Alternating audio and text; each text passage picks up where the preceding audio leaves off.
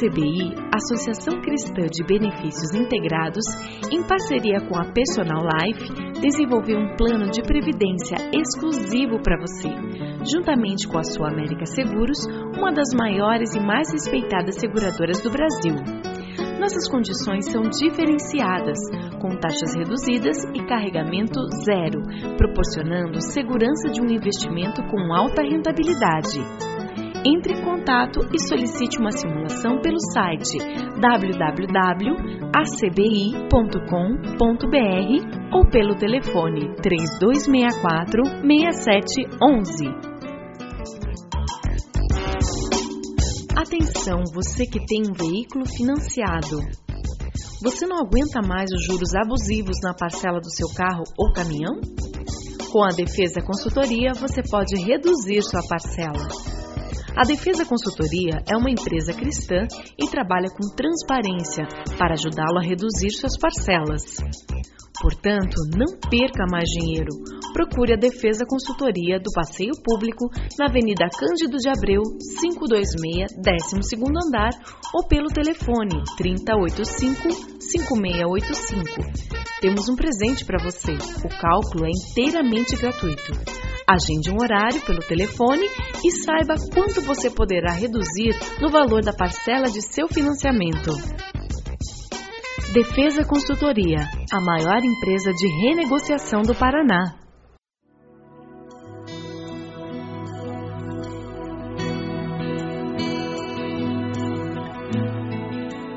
Começa agora mais um Sementes do Amor de Deus, um programa da Igreja Batista do Bacaxeri, em Curitiba.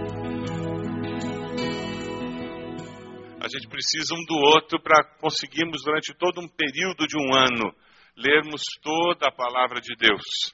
Se você nunca leu a Bíblia, você consegue fazer isso sim. Se você não conseguir ler em seis meses, você lê em um ano. Se não conseguir ler em um ano, você lê em um ano e meio, mas você lê. E depois que você lê uma vez, aí nunca mais você vai conseguir deixar de ter isso como meta, como um processo de crescimento cristão na sua vida. Você faz período devocional regularmente? Você já alcançou essa vitória na vida cristã? Dentro de uma semana, pelo menos uns quatro, cinco dias, você separa a hora para parar, orar, ler a Bíblia, pelo menos uns quatro a cinco dias.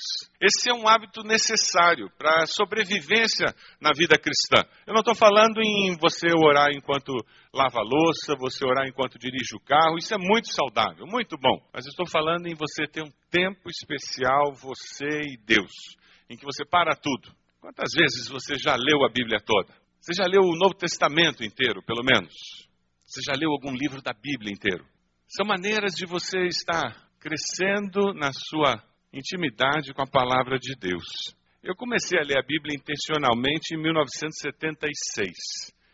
Foi quando acertei minha vida com Deus, 75. Fiquei capengando durante um ano nessa história de leitura da Bíblia. E em 76 eu disse, oh, eu tomo vergonha na cara, eu nunca vou crescer de fato na fé. E eu li o Novo Testamento pela primeira vez ali por 76, 77.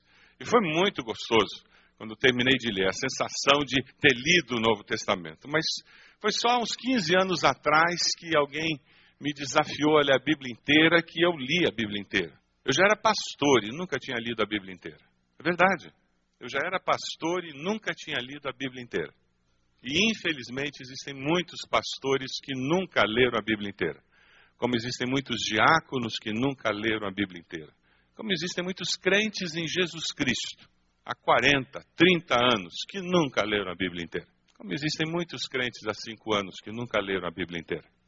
Você faz parte de um grupo de estudo bíblico? Regularmente você senta com algumas pessoas para conversar sobre algum tema da Bíblia. Grupo de estudo bíblico, classe de escola bíblica. Ah, pastor, eu já me formei na escola bíblica. Já ouviu gente dizer isso? Estou há tanto tempo na igreja que eu já me formei na escola bíblica, não vou mais. Essa escola ninguém se forma, porque a gente sempre precisa crescer. Ninguém conhece tudo. Você já descobriu isso? Que sempre tem o que aprender? Sempre precisamos ser relembrados. A palavra de Deus é essencial para nós sermos fiéis, para nós permanecermos fiéis, para nós perseverarmos. Ou nós acreditamos de fato que essa palavra é pão para a nossa alma, é luz para os nossos caminhos, Ou é melhor nós desistirmos dessa história de dizer que nós somos crentes em Jesus? A nossa dificuldade é que a gente fica no meio do caminho. A gente diz que quer ser discípulo de Jesus, que a gente acredita na Bíblia e às vezes a nossa Bíblia fica embolorada em cima da, da prateleira e a gente gasta mais tempo com aquela telinha do computador do que com ela, refletindo o que é prioridade na nossa vida. Queria convidar você a abrir a Bíblia em Hebreus 4. Nos fala sobre a palavra de Deus. Nosso desafio é crescer na palavra de Deus. Hebreus 4, de 12 a 16. Pois a palavra de Deus é viva e eficaz, e mais afiada que qualquer espada de dois gumes. Ela penetra até o ponto de dividir alma, espírito, juntas e medulas, e julga os pensamentos e intenções do coração. Nada em toda a criação está oculto aos olhos de Deus. Tudo está descoberto, exposto diante dos olhos daquele a quem havemos de prestar contas. Portanto, visto que temos um grande sumo sacerdote que adentrou os céus, Jesus, o Filho de Deus, apeguemos-nos com toda a firmeza à fé que professamos pois não temos um sumo sacerdote que não possa compadecer-se das nossas fraquezas, mas sim alguém que, como nós, passou por todo tipo de tentação, porém sem pecado. Assim, aproximemo-nos do trono da graça com toda a confiança, a fim de recebermos misericórdia e encontrarmos graça que nos ajude no momento da necessidade. Versículo 12 diz que a palavra de Deus ela é o quê? Ela é viva e ela é eficaz. A palavra de Deus é mais do que um livro comum qualquer. Ela é mais do que simplesmente papel com tinta impressa. Essa palavra que é viva começa a se manifestar viva na nossa vida e tudo, mais começa a fazer mais sentido. Quando eu me perco na teoria, eu fico perdido simplesmente no conhecimento humano e eu perco de vista a pessoa de Deus. A capa do boletim, ela foi escolhida de propósito. Se você olhar a capa da revista IBB, você vai ver uma criança sentada lendo a Bíblia. Esse é o primeiro aluno do, primeiro membro do Clube da Bíblia. É com essa postura que nós temos que nos aproximar de Deus. Não quer dizer que eu nego a minha razão, mas quer dizer que eu preciso chegar com simplicidade. E a hora que eu começo a colocar em prática aquilo que eu entendi dentro das minhas limitações nesse momento de vida, eu dou espaço para que essa palavra viva comece a agir de uma forma sobrenatural dentro de mim. O canivete da incredulidade é, tem um poder incrível na nossa vida. A palavra de Deus ela é viva e ela é eficaz, mas ela exige de nós a simplicidade de uma criança para experimentar o poder de Deus agindo em nós. Mas como é que eu posso saber que a Bíblia é a palavra de Deus? Nós costumamos falar em evidências externas e internas. As evidências externas você pode encontrar na arqueologia, e estudos arqueológicos têm confirmado que as cidades bíblicas existem, têm confirmado locais, eventos, ah, e você encontra historiadores que não são bíblicos, que fazem referências a eventos que aconteceram na Bíblia. Você tem literaturas da mesma época que foram esquecidas, e curioso, né? A Bíblia não é esquecida, ela continua presente. Isso, de alguma forma, fala que ela não é simplesmente mais um livro na história. Eu não sei quantas pessoas andam comprando livros de Aristóteles por aí, mas a Bíblia continua comprando, é o livro mais vendido na história da humanidade e continua sendo vendido. A ciência tem encontrado algumas respostas que você encontra na Bíblia. É o livro mais perseguido da história humana. E mesmo assim ele tem sobrevivido. Outros livros que foram perseguidos na história humana simplesmente desapareceram. Existem evidências internas que podem ser estudadas também. 2.500 anos, o período em que ele é escrito, por cerca de 40 homens, e você consegue encontrar em toda essa diversidade coerência na mensagem. Você encontra textos que se comprovam. Você encontra nas escrituras profecias escritas que são cumpridas. Tudo para nos ajudar a crer que não é simplesmente mais um livro, mas é o livro. Porque Deus sabe da nossa dificuldade para crer, Ele nos dá elementos que facilitam nós termos fé. Mas Ele nunca elimina a necessidade de que você e eu tenhamos fé como elemento chave da nossa relação com Deus e da nossa relação com a palavra. Quem lê esse livro como qualquer livro, lê um livro qualquer. Mas quem lê esse livro como a palavra de Deus, lê uma palavra que é mais viva do que qualquer livro que poderia ler, porque lê a palavra que é viva e eficaz. O versículo 12 continua dizendo que ao lermos esse livro com a postura de quem lê com fé, experimenta ela penetrando como uma espada de dois gumes, penetrando para dividir alma, espírito, juntas e medulas, ela vai até o mais profundo do ser humano. Ela atinge o ser humano como um todo. Não fica apenas no intelecto, não fica apenas na alma, não fica apenas no espírito, mas a palavra de Deus, ela penetra na nossa vida e com esse poder sobrenatural que ela tem, ela afeta toda a nossa existência. Ela fala ao nosso intelecto e muda a nossa cosmovisão, nosso entendimento da vida. Isaac Newton disse que há mais indícios seguros de autenticidade na Bíblia do que em qualquer história profana. Quando nós pensamos na parte cognitiva, a nossa parte de entendimento da razão da palavra, é importante nós pensarmos em como ela é traduzida. Ela não foi escrita em português.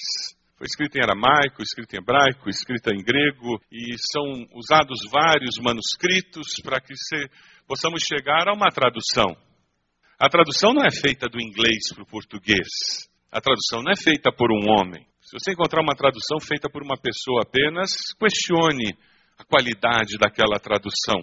Uma equipe de tradutores, usando os originais, trabalham durante anos preparando uma tradução.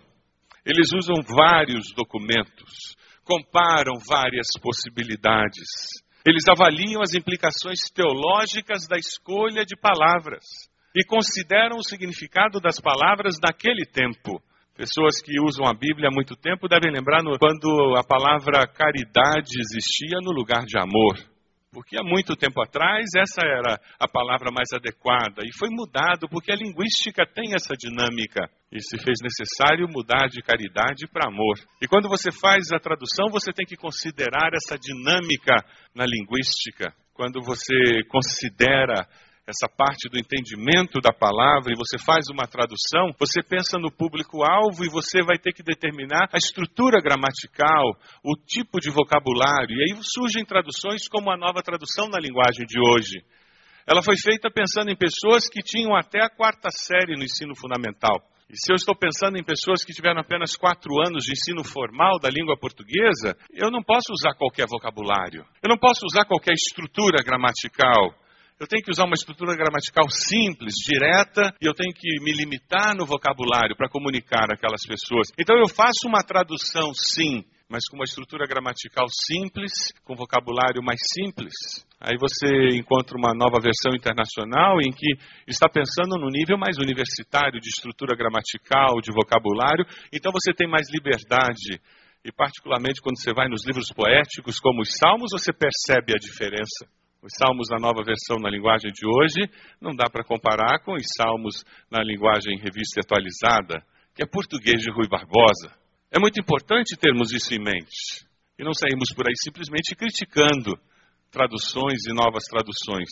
E quando nós temos esse entendimento, fica mais fácil nós avaliarmos e não sairmos por aí fazendo o nosso período devocional usando a Bíblia viva ou usando a mensagem, que são versões muito interessantes, gostosas de ler até, mas são paráfrases, não são traduções.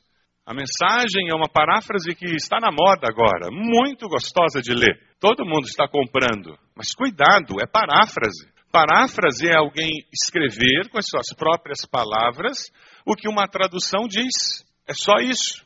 Não é tradução. Não faça seu período devocional usando Bíblia viva e usando a mensagem. Você corre o risco de construir uma doutrina muito equivocada, porque o objetivo não é esse. A Bíblia Viva foi feita com um pai que voltava do trabalho todos os dias e se preparando para o culto doméstico com seus filhos. Ele escrevia com as suas próprias palavras o texto bíblico que ele ia ensinar para os filhos no culto doméstico. E durante anos ele fez isso, até que alguém da equipe do Billy Graham o conheceu e teve acesso àqueles textos que ele havia escrito, pediu permissão e publicou a Bíblia Viva. Foi assim que ela surgiu.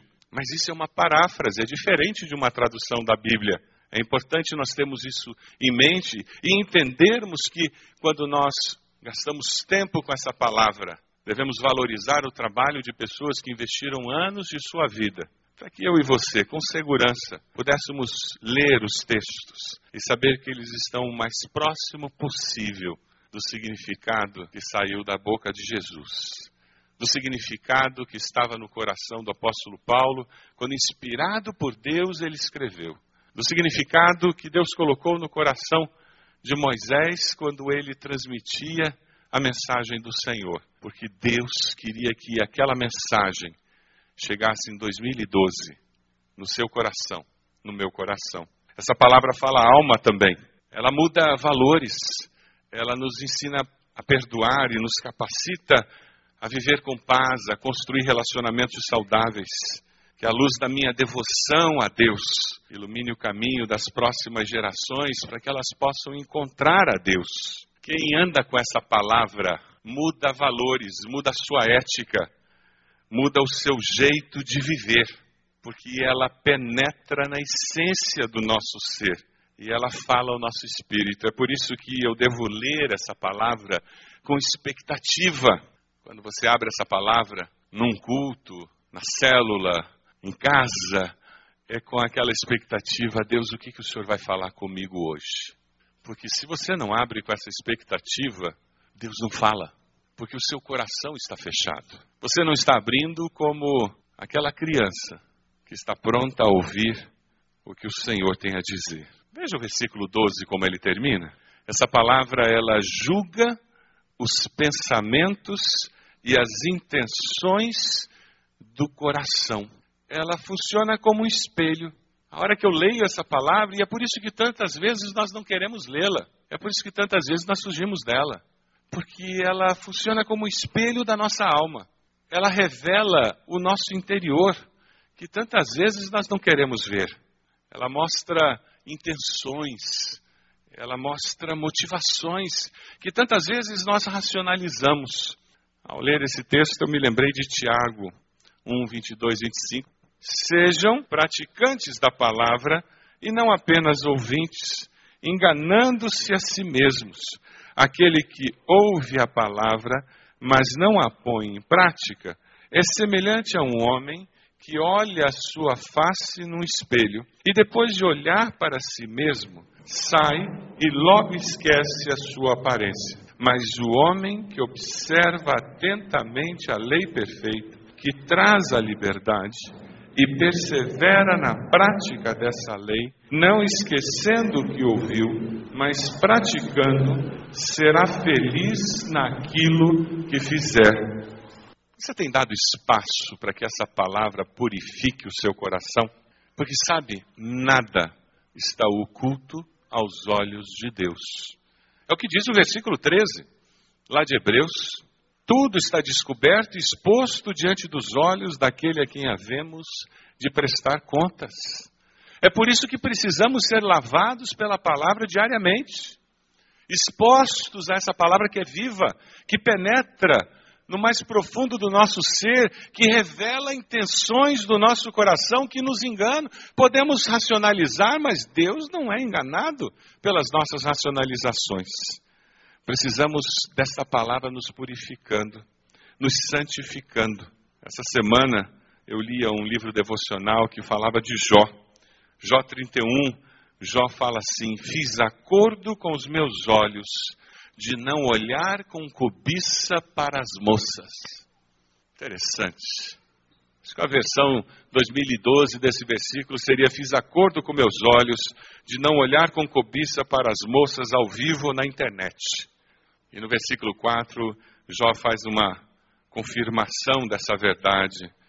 Tudo isso porque não vê Deus os meus caminhos e não considera Deus cada um dos meus passos.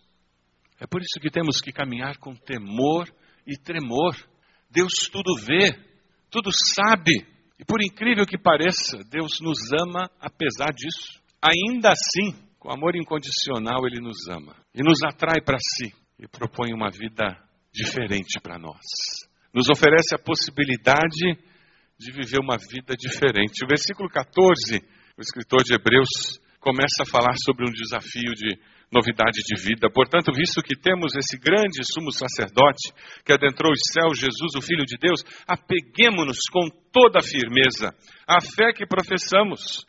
Porque ou a Bíblia nos afasta do pecado, ou o pecado nos afasta dela, alguém já disse. Ou seja, ou eu me apego a ela para proclamar essa fé, ou eu vou desistir dessa fé.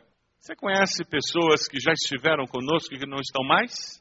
Conhece pessoas que já professaram essa fé e hoje estão cheias de dúvida? Precisamos orar por elas. E pensando nisso, eu me lembro do que o apóstolo Paulo disse: aquele que está de pé, cuide que não caia. Você quer ficar firme, você não quer cair? Gaste tempo com a palavra. Período diário. Memorize textos, deixe essa palavra lavar a sua alma, encharque a sua mente, a sua alma, seu espírito da palavra de Deus. Valorize essa palavra. Vamos ler os versículos 15 e 16 juntos? Pois não temos um sumo sacerdote que não possa compadecer-se das nossas fraquezas, mas sim alguém que, como nós, passou por todo tipo de tentação, porém sem pecado. Assim, aproximemo-nos do trono da graça com toda a confiança, a fim de recebermos misericórdia e encontrarmos graça que nos ajude no momento da necessidade. Nós vamos pedir ao Senhor que nos ajude a perseverar nessa leitura da Bíblia. E a hora que você não tiver com vontade de ler a Bíblia, você vai fazer o quê? Você vai deixar de ler? Não. Você vai dizer: Jesus, tem misericórdia de mim, me dê vontade, Senhor, me ajude a perseverar. A hora que você não está afim de ter teu momento com Deus, você deixa de fazer? Não. Aí é que você dobra o joelho e diz: Deus, é preocupante, eu não estou afim, Deus. E você vai ao trono da graça e pede ao Senhor que Ele renove dentro de você a sede pela palavra, a vontade de buscar o Senhor. E eu tenho três desafios para você e para sua família. O primeiro deles, você decide manter uma vida devocional diária, regular. Você faz três refeições diárias, não faz? Alguns cinco, seis refeições diárias, né? Alguns fazem uma só, o dia inteiro. Você decide manter uma vida devocional diária? Sim ou não? Você decide estudar a Bíblia com um grupo? Eu vou procurar um grupo de estudo. É, eu vou acordar um pouco mais cedo, aos domingos, e vou participar de uma classe. Vou trazer minha família. É verdade. A gente acorda cedo para fazer uma opção de coisa na vida. Por que, que a gente não pode acordar cedo para estudar a Bíblia? Ou eu vou num outro horário durante a semana, mas eu vou me envolver num grupo de estudo bíblico. Eu vou priorizar isso. Eu vou fazer espaço na minha agenda. Sim ou não? Você decide fazer um culto doméstico com a sua família? Eu vou sentar com a minha família, vou ler a Bíblia, vou orar com eles. Não precisa ser uma coisa de duas horas e meia. Mas eu vou gastar tempo com a minha família, orando e lendo a Bíblia.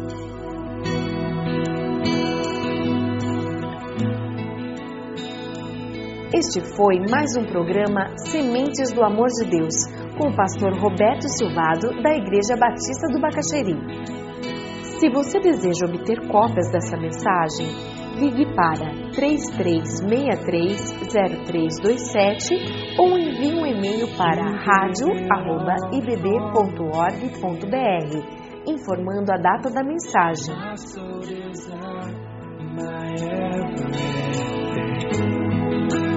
All I am is devoted to you.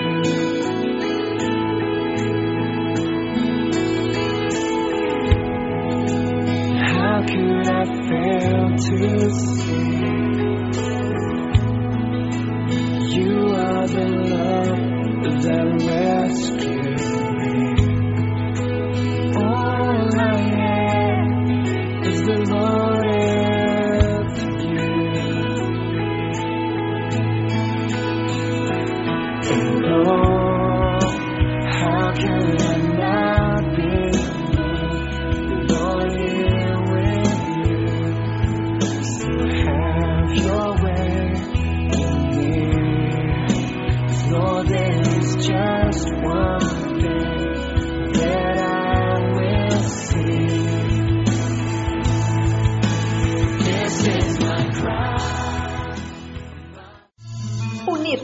Organizar, mobilizar. Dar apoio e animar. Vamos juntos realizar algo muito especial com criatividade e dinamismo. 100 dias que impactarão o Brasil. Uma mobilização que irá reunir em oração e evangelização todas as igrejas de todo o Brasil. Saiba como participar pelo site www.sejaluz.com ou pela central de atendimento da Junta de Missões Nacionais. Em um Brasil em trevas, junte-se a nós e seja luz. A ACBI, Associação Cristã de Benefícios Integrados, em parceria com a Personal Life, desenvolveu um plano de previdência exclusivo para você, juntamente com a Sua América Seguros, uma das maiores e mais respeitadas seguradoras do Brasil. Nossas condições são diferenciadas, com taxas reduzidas e carregamento zero, proporcionando segurança de um investimento com alta rentabilidade. Entre em contato e solicite uma simulação pelo site www.acbi.com.br